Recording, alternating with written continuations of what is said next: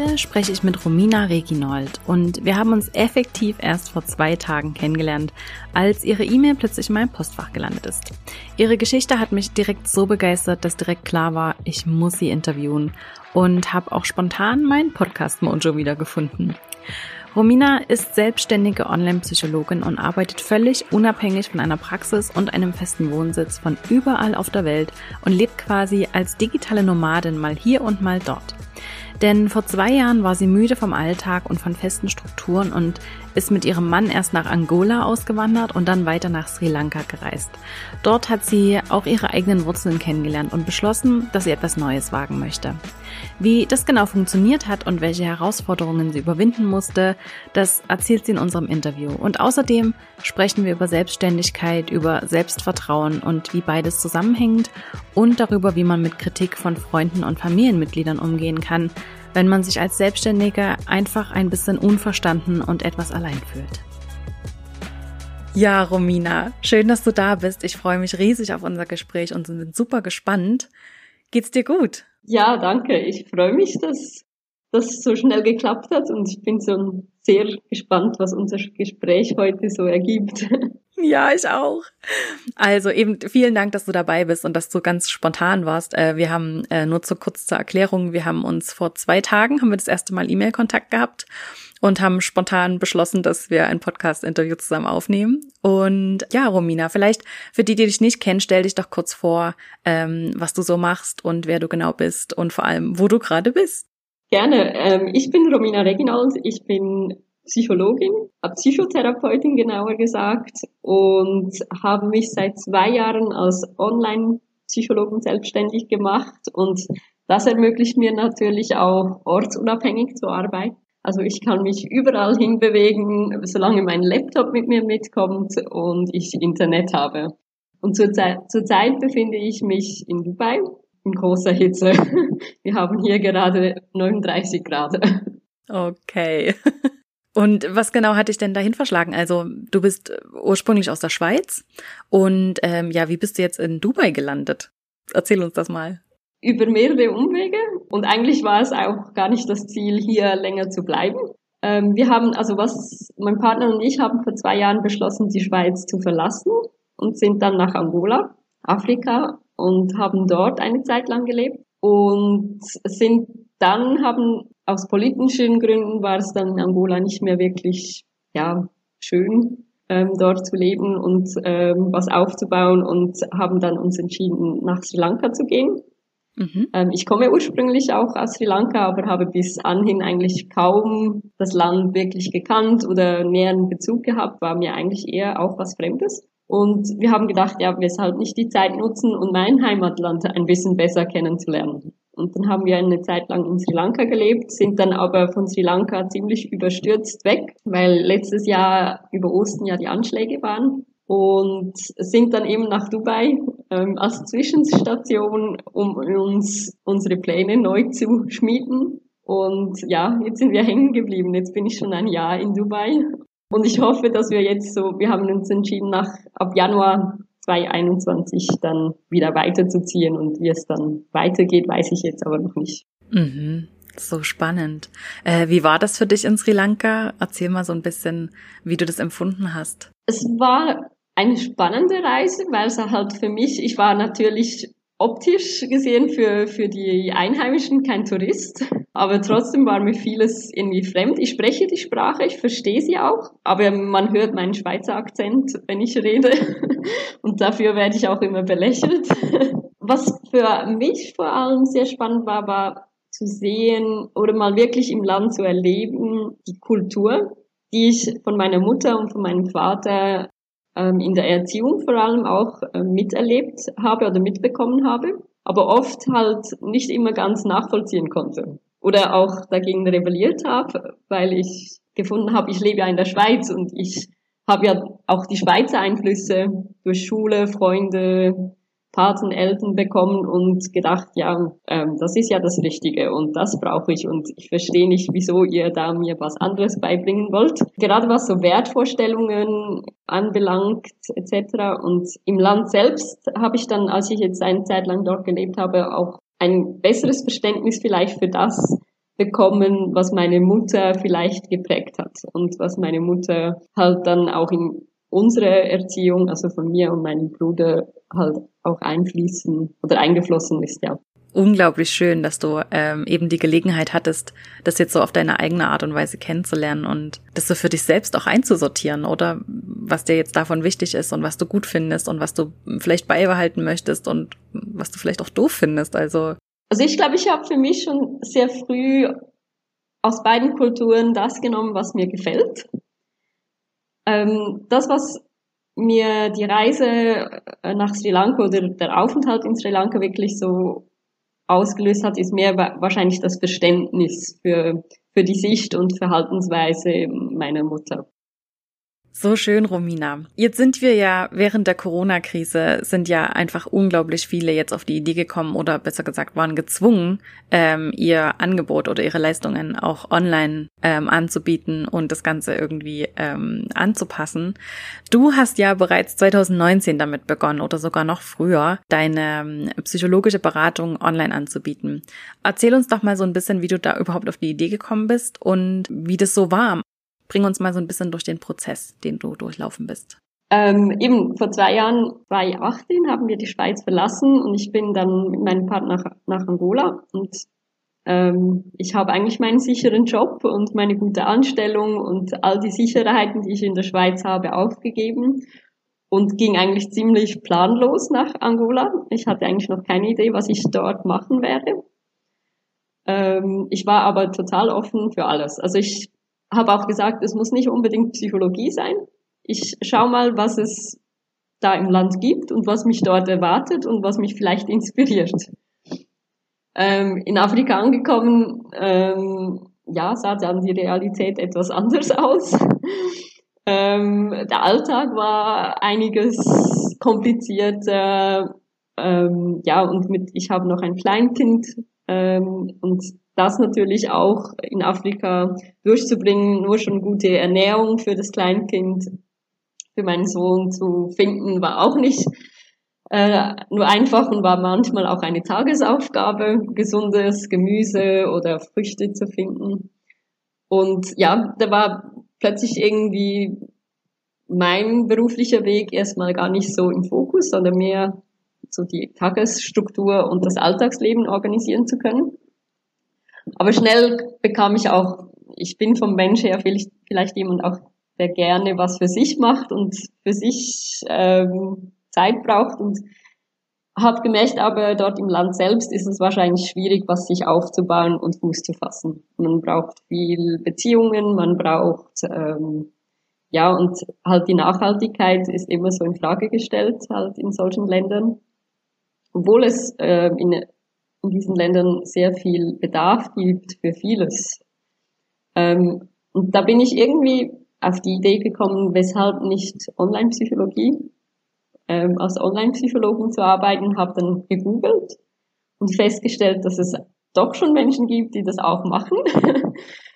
und habe dann mich immer mehr und mehr reingelesen, auch Studien dazu gelesen, war aber zu Beginn auch noch skeptisch ähm, habe mich da auch gefragt, ja, funktioniert das dann auch mit der Beziehung? Ähm, weil die Beziehung zwischen Therapeut und Patient oder Klient ist eigentlich eine wichtige Basis, um wirklich auch erfolgreicher arbeiten zu können äh, miteinander. Und kann man das so online über einen Bildschirm wirklich so gut hinkriegen wie ähm, in einer Praxis? Und ich habe mich auch gefragt, ja, was, ähm, kann ich auch die Qualität meiner Behandlung gleich weiterführen, ähm, online wie offline. Und all diese Fragen haben mich beschäftigt, bis ich dann auf eine ähm, Plattform gestoßen bin, wo es die Möglichkeit gab, sich in einer Gemeinschaftsplattform einzutragen für Online-Psychologen. Das Einzige war, die meisten Psychologen, ähm, die da tätig waren, sind eigentlich in einer Praxis tätig, irgendwo fix von einem Ort aus, bieten das so für paar Stunden nebenbei noch hier an. Und ich habe gedacht, ja, ich melde mich doch einfach an und probiere das aus und schaue, ob es mir gefällt. Und habe dann schnell merken müssen ähm, oder meine Zweifel oder meine Skepsis daran verloren und gemerkt, es funktioniert eigentlich ganz gut. Und habe dann entschieden, mich selbstständig zu machen und mir meine eigene Online-Praxis aufzubauen. super spannend, wirklich. Gab es am Anfang irgendwie noch so andere Herausforderungen oder Schwierigkeiten, die du überwinden musstest?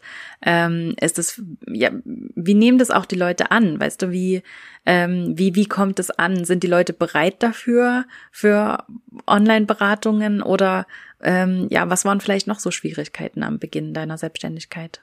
Also es, das ist sehr länderabhängig und kulturenabhängig, wie offen die Menschen für Online-Beratung sind.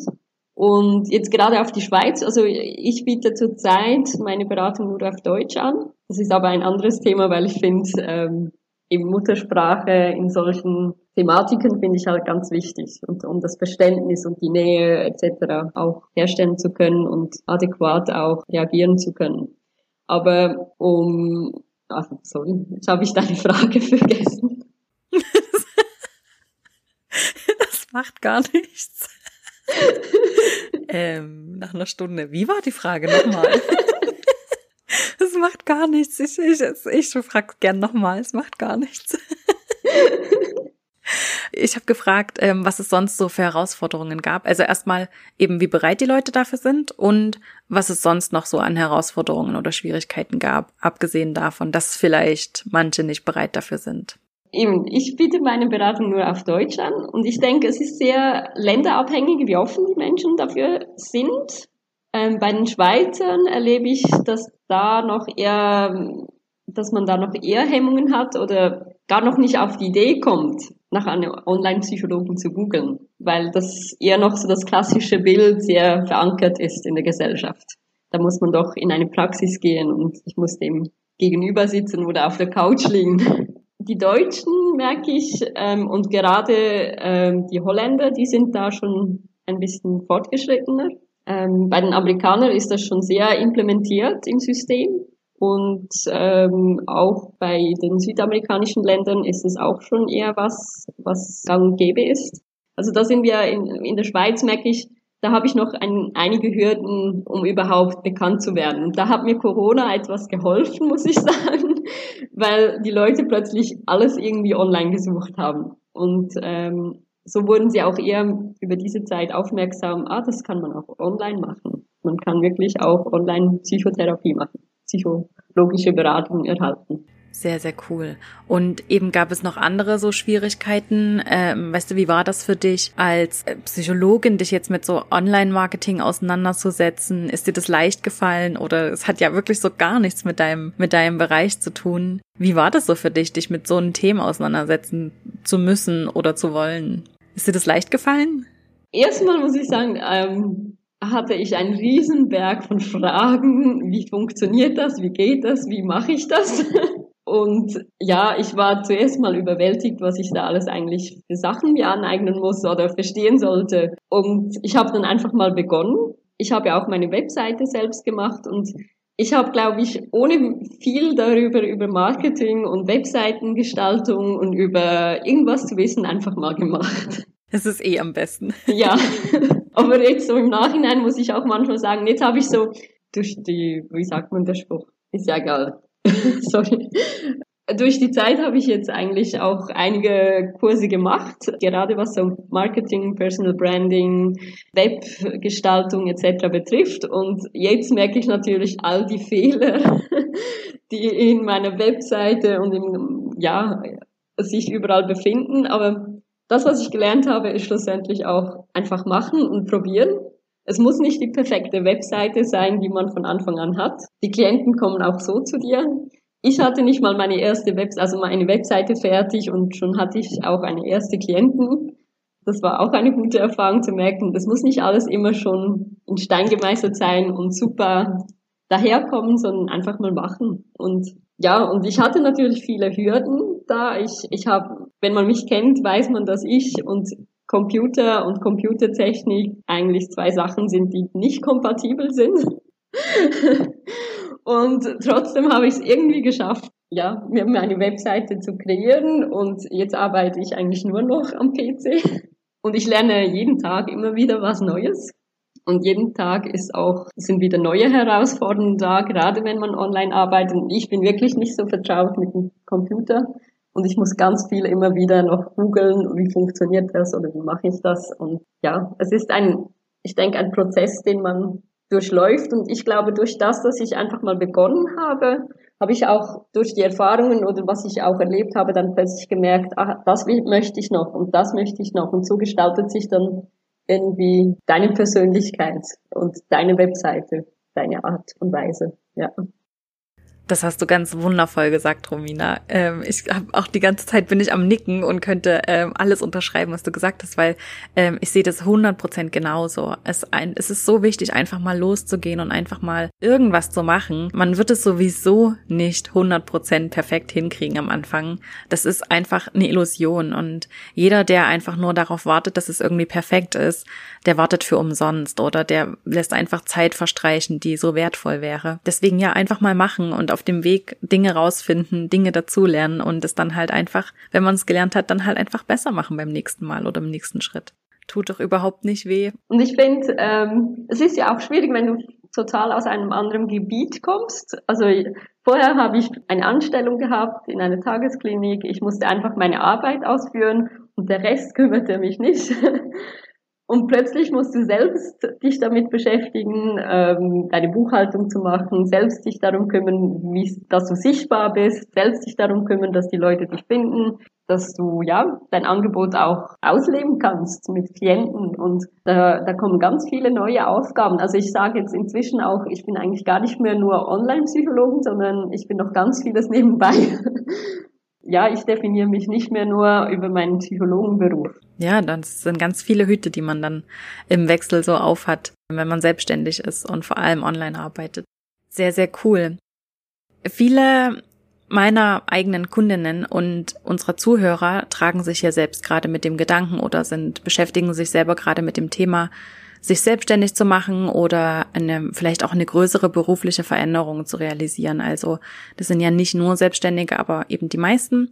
Wie glaubst du, schafft man dann schlussendlich den Mut aufzubringen oder vielleicht auch genug an sich zu glauben, um tatsächlich zu springen, um es dann tatsächlich zu machen, weil wünschen tun sich das, glaube ich, viele und sich mit dem Gedanken tragen.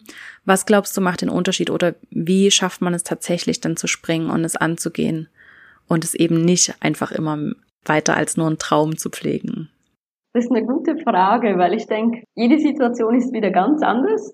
Aber ich denke, was mir geholfen hat, ist, ist wirklich der Schritt aus meiner Komfortzone heraus. Also da die Sicherheit, das all das Vertraute, all die, ja, das geschützt, den geschützten Raum mal auszu, aus diesem auszubrechen und dann mal selbst zu sehen, zu was man eigentlich alles fähig ist. Und zu sehen, was, was eigentlich für Fähigkeiten in dir noch stecken. Weil meistens unterschätzen wir uns selbst und trauen uns vieles gar nicht zu weil wir es vielleicht auch nicht ausprobieren und auch nicht müssen, weil andere übernehmen das ja für uns und man ist da vielleicht auch ein bisschen dann bequem, weil man muss es ja nicht. Aber wenn man dann plötzlich so aus dieser Komfortzone herauskommt und mal wirklich sagt, so jetzt versuche ich meine Grenzen neu herauszufinden, auszuloten, macht man ganz spannende Erfahrungen. Und ich denke, da hat jeder die Chance, die Chance an sich selbst zu wachsen und Neues über sich selbst kennenzulernen und zu erfahren. Absolut, auch wenn es vielleicht nicht klappt mit der Selbstständigkeit oder auch wenn man dann merkt, uh, nee, das möchte ich eigentlich gar nicht, hat man einfach was über sich selbst gelernt. Ich sehe das eben auch so. Total spannend, dass du das sagst. Finde, es muss ja nicht immer auch ähm, der Erfolg sein, das, was es auszeichnet. Vielleicht ist einfach nur das, was du an Erfahrungen sammelst, um irgendwie dich damit auseinanderzusetzen, genauso wertvoll. Und um dir vielleicht dann die Befriedigung oder die Bestätigung zu geben, das, was ich eigentlich gemacht habe oder mache, ist komplett das, was ich möchte. Und dann lebst du schon deine ähm, Lebenszufriedenheit so aus, wie sie du gerne haben möchtest. Auch, dann ist es auch okay. Wie bist du eigentlich auf die Idee gekommen, Psychologie zu studieren? Was genau hat dich darin gereizt? Ich fand es schon immer sehr faszinierend, Menschen zu beobachten und zu verstehen, weshalb sie gewisse Dinge machen oder eben nicht. Und ja, das, ich glaube, das war so dass der Antrieb, weshalb ich Psychologie studieren wollte, weil ich verstehen wollte, wie der Mensch funktioniert und weshalb wir gewisse Verhaltensweisen uns aneignen und weshalb wir auf gewisse Situationen so reagieren und dann wieder in einer anderen anders. Ich hatte immer während meiner Kindheit oder auch, wo ich mich entschieden habe, Psychologie wirklich zu studieren, noch eine, ein Interesse für Gastronomie. und war dann kurz noch am Schwanken, ob ich nicht auch noch in die Gastronomie gehen soll, aber schlussendlich habe ich gesagt, ich glaube, ein Psychologiestudium macht man nicht mehr mit 40. Aber das Gastgewerbe kann man auch gut kombinieren mit der Psychologie. Und wer weiß, vielleicht ist es da auch noch was, was irgendwann ein Traum ist, umzusetzen. Super spannend, einem Psychologie-Café mit psychologischen Beratungen und feinem Kaffee. Ja, zum Beispiel. Finde ich eine super Kombination. ja, ich finde eigentlich in der, genau wenn man in einem Café sitzt oder an einer Bar, da kommen die besten Gespräche. Und wieso das vielleicht nicht noch mit, mit fachlichem Wissen verknüpfen und ja, eben Zukunftspläne. So, so cool. Das bringt mich so ein bisschen zu meinen nächsten Fragen. Ich habe ähm, natürlich auch so ein paar Fragen an die ähm, Psychologin, die mir gerade gegenüber sitzt und nicht nur an die Romina, weil ich das selber auch ein unglaublich spannendes Gebiet finde. Und als Coach beschäftige ich mich logischerweise auch mit ganz vielen Themen, die dem sehr nahe sind. Was, was ich meiner Arbeit einfach immer wieder merke, ist das Thema Selbstvertrauen. Ähm, wie man es schaffen kann, sich selber mehr zu vertrauen, wie man das schaffen kann, generell an Selbstvertrauen zu gewinnen und was man vielleicht auch in einer täglichen Routine tun kann, um da immer wieder dran zu arbeiten. Also ich merke das selber bei mir in meinem eigenen Leben. Ich kann mir super gut immer wieder Selbstvertrauen aufbauen und dann gibt es wieder Phasen, da baut sich das wie ab und mein Selbstwertgefühl ist einfach schlechter. Und was gibt es so an, an, an kleinen Tricks, die man vielleicht umsetzen kann im Alltag oder was hilft generell für mehr Selbstvertrauen? Ganz schwierige Frage. ich habe nicht gesagt, dass ich einfache Fragen habe. Nein, weil das Thema Selbstvertrauen ist so ein großes Thema. Es ist ein Thema, was ich eigentlich in fast jeder Beratung bei mir auch aufkommt, weil überall irgendwo Einfluss hat, egal was wir machen. Es hängt so viel davon ab, wie wir selbst mit mir, mit uns umgehen oder was für ein Selbstbild wir von uns haben. Und da kommt man eigentlich bei fast keiner Beratung irgendwie um das Thema Selbstvertrauen rundherum. Und um irgendetwas daran zu verändern, hängt es auch sehr davon ab, von der Situation oder was deine Themen sind, wo dich auch verunsichern. Und es sind verschiedene Dinge, die dir helfen, dein Selbstvertrauen aufzubauen oder auch wertzuschätzen. Ich denke, das ist auch ganz wichtig, dass man lernt, sich selber wertzuschätzen und nicht abhängig von äußeren Faktoren oder von von der Umwelt, sich selbst die Wertschätzung geben zu können. Und das ist was, was gerade in einer leistungsorientierten Gesellschaft sehr schwierig ist. Weil wir definieren uns sehr viel über das, was wir sind, was wir tun, was wir machen und nicht über das, was mich persönlich auszeichnet und was meine Persönlichkeit für einen Mehrwert bringt. Und da denke ich mir, ist es ein erster Schritt auch ganz wichtig, für sich selbst, mit sich selbst ein bisschen liebevoller umzugehen, Selbstmitgefühl zu haben und nicht immer hart mit sich selbst ins Gericht zu gehen und sich selbst fertig zu machen. Weil wir haben eine ganz tiefe innere kritische Stimme, die sehr dominant ist und ja, auch sehr vernichtend sein kann. Oh ja, mein, mein Coach, sie sagt immer, the mean girl. es ist wie so ein Radiosender von so einem mean girl, die einfach die ganze Zeit auf einen einredet, wie doof man eigentlich ist und ob man eigentlich komplett Okay, Entschuldigung, ich wollte dich nicht unterbrechen. Kein Problem. Und ich denke eben, die, die, diese Seite, diese kritische Stimme ist so ausgeprägt in uns. Da ist es ganz wichtig, dass wir auch die andere Seite von uns sehen und nicht immer ähm, nur das Schlechte und das Kritische an uns bewerten, sondern auch mal Mitgefühl haben. Und das Selbstmitgefühl kann man auch erlernen, indem man sich vielleicht eben fragt, was würde ich jetzt einer Freundin in dieser Situation empfehlen? Und wieso empfiehlst du dann das genau nicht auch dir selbst?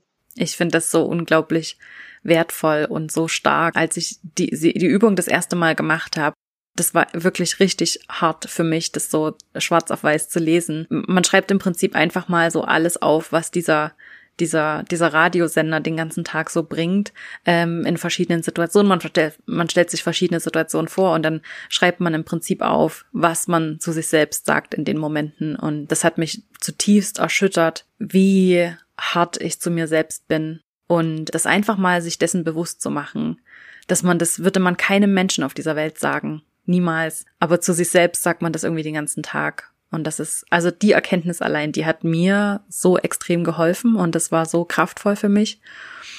Und ähm, ja, damit kann man dann halt ein bisschen arbeiten oder damit kann man dann, das da kann man dann aktiv eingreifen und was daran ändern, aber eben nicht, wenn man sich gar nicht bewusst ist.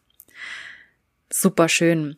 Ähm, ich glaube, ein anderes Thema, was ähm, viele Selbstständige besonders am Anfang immer wieder erleben, ist, dass sie in ihrem eigenen Umfeld, also mit Freunden und Familie oder mit vielleicht auch noch aktuellen Arbeitskollegen, nicht so die Unterstützung erfahren, die sie eigentlich brauchen würden in dem Moment. Und das liegt ja, glaube ich, vor allem daran, dass uns die Leute oder die Menschen, die uns nahestehen, die wollen uns ja gern vor diesen Enttäuschungen bewahren, die uns vielleicht bevorstehen, wenn wir ähm, eben aus unserer Komfortzone rauskommen, wenn wir was Neues wagen, wenn wir was aufgeben, was sicheres aufgeben, so wie du und so wie das ganz viele gemacht haben. Und einem vielleicht deshalb auch so ein bisschen davon abraten. Und ich glaube, du hast es eben auf deinem Blog auch mal beschrieben, dass auch in deinem Umfeld dir ging das ganz ähnlich, dass viele da gar kein Verständnis dafür hatten oder sich eben auch nicht so genau vorstellen konnten, was man dann genau macht oder und da dann vielleicht auch so Zweifel äußern oder selbst sogar Kritik äußern, die ja eigentlich gar nicht böse gemeint ist, sondern die ganz lieb gemeint ist, einfach um einen einfach einfach vor diesen Enttäuschungen zu bewahren. Was wäre denn, was wäre denn eine gute Strategie, damit umzugehen oder wie man sich davon abgrenzen kann, um dem einfach nicht zu viel Gewicht zu geben? Also, um sich davon einfach nicht zurückhalten zu lassen. Ich glaube, da braucht es auch ganz viel Glaube an sich selbst und Glaube an die Sache, was man machen möchte und einfach mal probieren und ich meine, auch ich habe mir gesagt, was kann mir passieren, wenn ich scheitere? Komme ich wieder zurück und ich gehe meinem sicheren Beruf nach und habe Ende Monat mein sicheres Einkommen. Aber schlussendlich muss ich mich fragen, macht mich das Ende Monat zufriedener? Bin ich, ähm, bin ich ja, ist meine Lebenszufriedenheit die gleiche, wie wenn ich jetzt das riskiere und das einfach durchziehe? Und da ist es immer auch eine Frage davon, ob man bedürfnisorientiert leben möchte oder mehr sich den Konventionen der Gesellschaft ähm, oder auch vielleicht der, dem Druck von der Gesellschaft unterliegen möchte. Und es ist nicht einfach in unserer Gesellschaft, die sehr auf Leistung abzielt, da auszubrechen und mal zu sagen, ich, ich probiere das mal. Weil es ist so, dass man am Anfang noch nicht weiß, ob man erfolgreich sein wird. Man weiß auch noch nicht, ob man vielleicht eine Zeit lang einfach auch durchhalten muss, bis der Erfolg kommt. Und da ist, ich glaube, der Glaube an dich und an deine Sache ganz was Hilfreiches.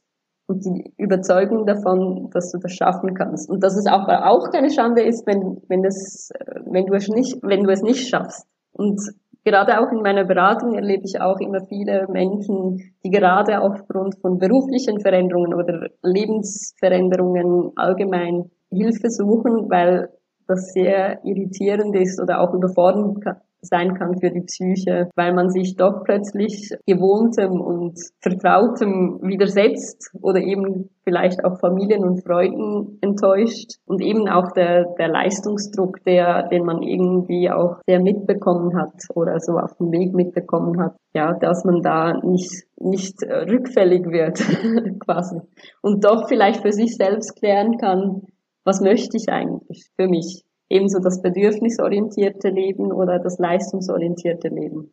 Und vielleicht finden die beiden sich ja dann auch wieder zusammen, wenn man erfolgreich ist.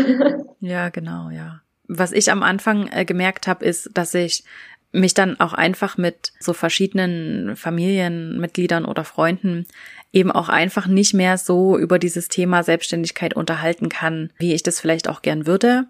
Einfach weil ich verstehen muss, dass mein Gegenüber das eben nicht 100% verstehen kann, was ich mache und was ich erlebe und was das mit mir macht. Und was mir wirklich extrem geholfen hat am Anfang, mich einfach mit anderen Selbstständigen auszutauschen und da neue Freundschaften zu knüpfen, um da den Austausch zu haben, statt eben das so im bekannten, bekannten Kreisen, in denen man sich bewegt, ähm, weil da einfach das Verständnis natürlich nie gleich sein kann. Und ich glaube, gerade sich selbstständig zu machen, das ist ein ganz spezielles, eine, eine ganz spezielle Situation. Die kann man einfach nur nachvollziehen, wenn man selber in der Situation war oder ist. Und ähm, da braucht man einfach Menschen auf Augenhöhe, die das nachvollziehen können und die einen anfeuern können, wenn man kleine Erfolge feiert, die vielleicht für andere ringsherum noch gar nicht so bedeutend aussehen. Also ich finde das äh, ja ein ganz wichtiger Punkt, den du ansprichst, dass das Netzwerk, dass man sich ein Netzwerk noch aufbaut mit Gleichgesinnten, wo man sich auch austauschen kann, auch mal frustlos werden kann oder auch ja sich ein bisschen auffangen lässt von Leuten, die das Ähnliche erlebt haben. Und da habe ich zum Glück auch einige unabhängig, ortsunabhängige Online-Psychologen gefunden. Und ich muss sagen, das Netzwerk, das ist sehr hilfreich. Absolut, das kann ich auch absolut bestätigen. Es ist ähm, super hilfreich. Ähm, zu jedem Zeitpunkt, glaube ich, ganz egal, ob man ganz am Anfang steht oder ob man das schon seit zehn Jahren macht. Ähm, das ist auf jeden Fall hilfreich. Ähm, ich würde gern zum Schluss noch auf ein Thema eingehen. Ähm, ich habe das auf meinen äh, Instagram-Kanal mal geteilt und hatte das angesprochen ähm, und habe so eine Umfrage gemacht, wer sich damit ähm, äh, identifizieren kann. Und zwar geht es um dieses Hochstapler-Syndrom. Und über 90 Prozent, und ich, es haben, glaube ich, 200 Leute an der Umfrage teilgenommen, ähm, haben geantwortet, dass sie das absolut kennen und dass sie das absolut nachvollziehen können und dass es ihnen ganz ähnlich damit geht und dass sie mehr oder weniger eben damit zu kämpfen haben. Logisch geht es nicht jedem gleich, aber und das hat mich zutiefst erschüttert, dass es tatsächlich natürlich ist es auch ein bisschen so in meiner Bubble einfach oder das sind viele junge Frauen, die sich ähm, gerade selbstständig machen oder die dabei sind und das ist eben auch einfach so eine Situation, wo das vielleicht mehr zum Tragen kommt, weil man was Neues macht. Aber ich glaube, dass es einfach und das hat mich einfach so erschüttert, weil es was ist, was mich selber einfach in meiner Vergangenheit mitunter enorm zurückgehalten gehalten hat. Und ich glaube, das geht ganz vielen anderen so, dass sie einfach ihr Licht nicht 100 Prozent scheinen lassen, weil sie so Angst davor haben oder weil das einfach ein Thema ist. Kannst du uns aus Psychologensicht kurz erklären, woher das kommt, was das genau ist und ähm, ja, was einfach nur, dass man sich das bewusst machen kann und was vielleicht auch dagegen hilft oder was, was man genau tun kann in der Situation? Beim Hochstapler-Syndrom redet man ja oft auch vom, von der Mogelpackung, dass man sich besser verkauft, als man oder besser verkauft, als man vielleicht eben ist. Ähm, man ist kein Ferrari, vielleicht eher ein VW. Ich, ich glaube, gerade so jetzt in deinem Umfeld, wo vielleicht viel mit jungen Leuten zu tun hast, die eben die Selbstständigkeit ähm, aufsuchen, ist das natürlich auch etwas, mit, mit dem hineinkommt, dass man vielleicht auch das Gefühl hat, man muss sich ja gegen außen kompetent präsentieren. Man muss sich ja gegen außen ein Bild aufstellen und ähm, kreieren, dass, dass überhaupt mein Angebot auch gesehen wird und auch benutzt wird.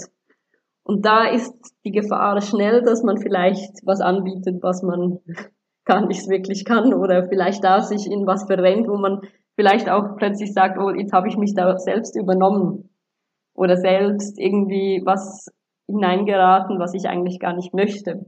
Und das kann natürlich, es gibt das, äh, es gibt natürlich beide Effekte. Es gibt natürlich auch die, die immer sehr zurückhaltend sind und aus Angst davor, dass sie irgendwie nicht genügend sein könnten oder eben Misserfolge haben könnten oder ähm, irgendwie auffliegen könnten, dass man, dass, dass ihre Leistung nicht ausreichend sein wird oder ja ähm, genügend dem entspricht, was erwartet wird, ähm, bleiben die immer irgendwie rückständig und kommen da nicht aus sich raus und behindern sich vielleicht selbst in der Entwicklung ähm, und ähm, im Vorankommen ihres, ihres Business oder, oder ihrer, ihrer, ihrer Pläne. Und da gibt es beide Seiten. Und es ist natürlich immer schwierig, die Grenze zu finden zwischen dem ähm, wirklich kompetent und fachlich hinter dem zu sein und das auch qualitativ auf eine gute Art zu präsentieren, dass man nichts Falsches vermittelt und dass man da nicht in was reinrät, wo man, es gibt natürlich Situationen, wo man vielleicht plötzlich in was reinrät, wo man sich gar nicht überlegt hat und vielleicht mehr einfach eine Business-Opportunität gesehen hat und dann erst später überlegt ähm, oder feststellt, dass man da was zu etwas im Jahr gesagt hat, was man eigentlich vielleicht gar nicht so die Kompetenz dazu hat.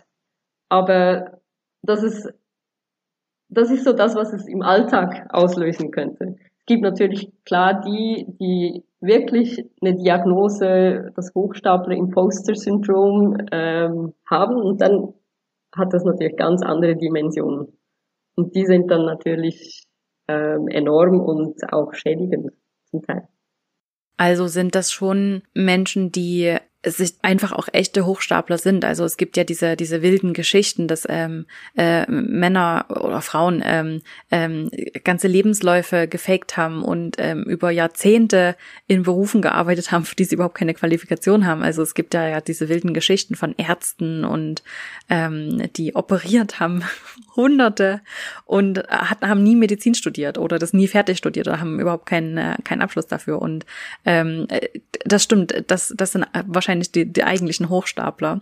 Ähm, mir ging es so ein bisschen darum, ähm, dass viele ähm, ja, vielleicht auch aufgrund von, von fehlendem Selbstvertrauen ähm, sich selber einfach auch vieles nicht zutrauen und dann einfach das Gefühl haben, wenn sie sich eben nach außen so präsentieren oder wenn sie eben nach außen was verkaufen müssen, was man ja einfach logischerweise muss, wenn man selbstständig ist, dann muss man früher oder später sich einfach verkaufen, dann einfach schnell das Gefühl haben, äh, das äh, kann ich eigentlich gar nicht und ähm, ich habe jetzt so ein bisschen Angst, dass jeden Moment jemand um die Ecke kommt und sagt, du kannst das überhaupt gar nicht, du hast das gar nicht studiert und du kannst gar nicht wissen, äh, was du da genau machst. Und das ist ja eigentlich total irrational, davor Angst zu haben, ähm, weil wir unsere, unsere eigenen Fähigkeiten vielleicht auch nicht mehr realistisch einschätzen können oder ähm, weil wir uns zu wenig damit auseinandergesetzt haben oder ich weiß nicht, was eben wirklich so die Gründe dafür sind, aber ich glaube, das ist was, was vor allem jetzt eben in meiner Umfrage, in meiner Bubble definitiv mehr das Thema ist,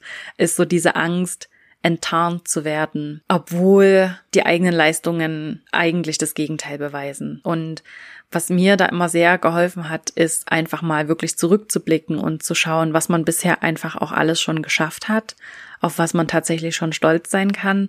Ähm, eine Freundin von mir, die führt immer ihr Erfolgstagebuch, also immer wenn sie einen Erfolg feiert oder immer wenn was Cooles passiert ist oder wenn sie ein tolles Feedback von Kunden bekommt oder ähm, wenn ja einfach ein guter Tag war, dann schreibt sie das eben in ihr Erfolgstagebuch, dass sie genau in den Momenten, wenn sie wieder an sich zweifelt, das rausnehmen kann und ähm, mal nachlesen kann, was sie bisher eigentlich schon alles geschafft hat, um dieses Selbstvertrauen wieder zurückzugewinnen, dass sie das durchaus kann, was sie sich da vorgenommen hat, dass sie jetzt halt einfach kurz daran zweifelt. Also ja, aber super spannend, das mal so von dir zu hören und vielen Dank dafür auf jeden Fall. Ja, bitte. Ich glaube aber eher noch vielleicht einen kurzen Nachtrag. Mhm. Ich glaube eher, dass es da eben mehr um die Angst davor hat und nicht um das Hochstapler-Syndrom selbst, das, was du beschrieben mhm. hast, sondern dass mhm. man eher die Angst davor haben könnte, so bewertet zu werden. Und ich glaube, dann ist man eher auch sehr, dann geht es, wie du gesagt hast, in das Thema Selbstvertrauen, Selbstwert, Gefühl herein ja, das ist aber was anderes mit dem, was wirklich so die richtigen Hochsta Hochstapler ausmacht. Weil bei denen hat es dann wirklich enorme Auswirkungen. Die können ähm, Familien in den Ruin treiben, die können ihre eigene Familie an Exist Existenzgründe bringen, die können wirklich, also ja, das hat dann große Wellen, die es dann ausschlägt. Sehr, sehr cool, Romina. Wir sind so ein bisschen am Ende unseres Gesprächs. Ich könnte noch eine ganze Weile mit dir weiter erzählen, aber wir äh, machen das ja hoffentlich auch ganz bald bei einem Kaffee. Ja. Hast du sonst noch was zu ergänzen, was du noch loswerden möchtest? Gibt es noch irgendwas, was du frischen, angehenden Selbstständigen vielleicht noch mit auf den Weg geben möchtest, was für sie wichtig ist, besonders am Anfang? Ich glaube, einfach den Mut zu haben, auszuprobieren. Wirklich einfach zu machen, ausprobieren und auch nicht Angst zu haben, zu scheitern. Mhm. Und dass es auch keine Schande ist, wenn man, wenn es eben nicht immer gerade zum Erfolg führt. Und dass man ganz vieles auch lernen kann, was man vielleicht selbst gar nicht gedacht hat, dass man das kann. Sehr, sehr cool. Herzlichen Dank dir. Danke dir. Ja, dann hoffentlich bis ganz bald, meine Liebe. Ja. Meine Liebe.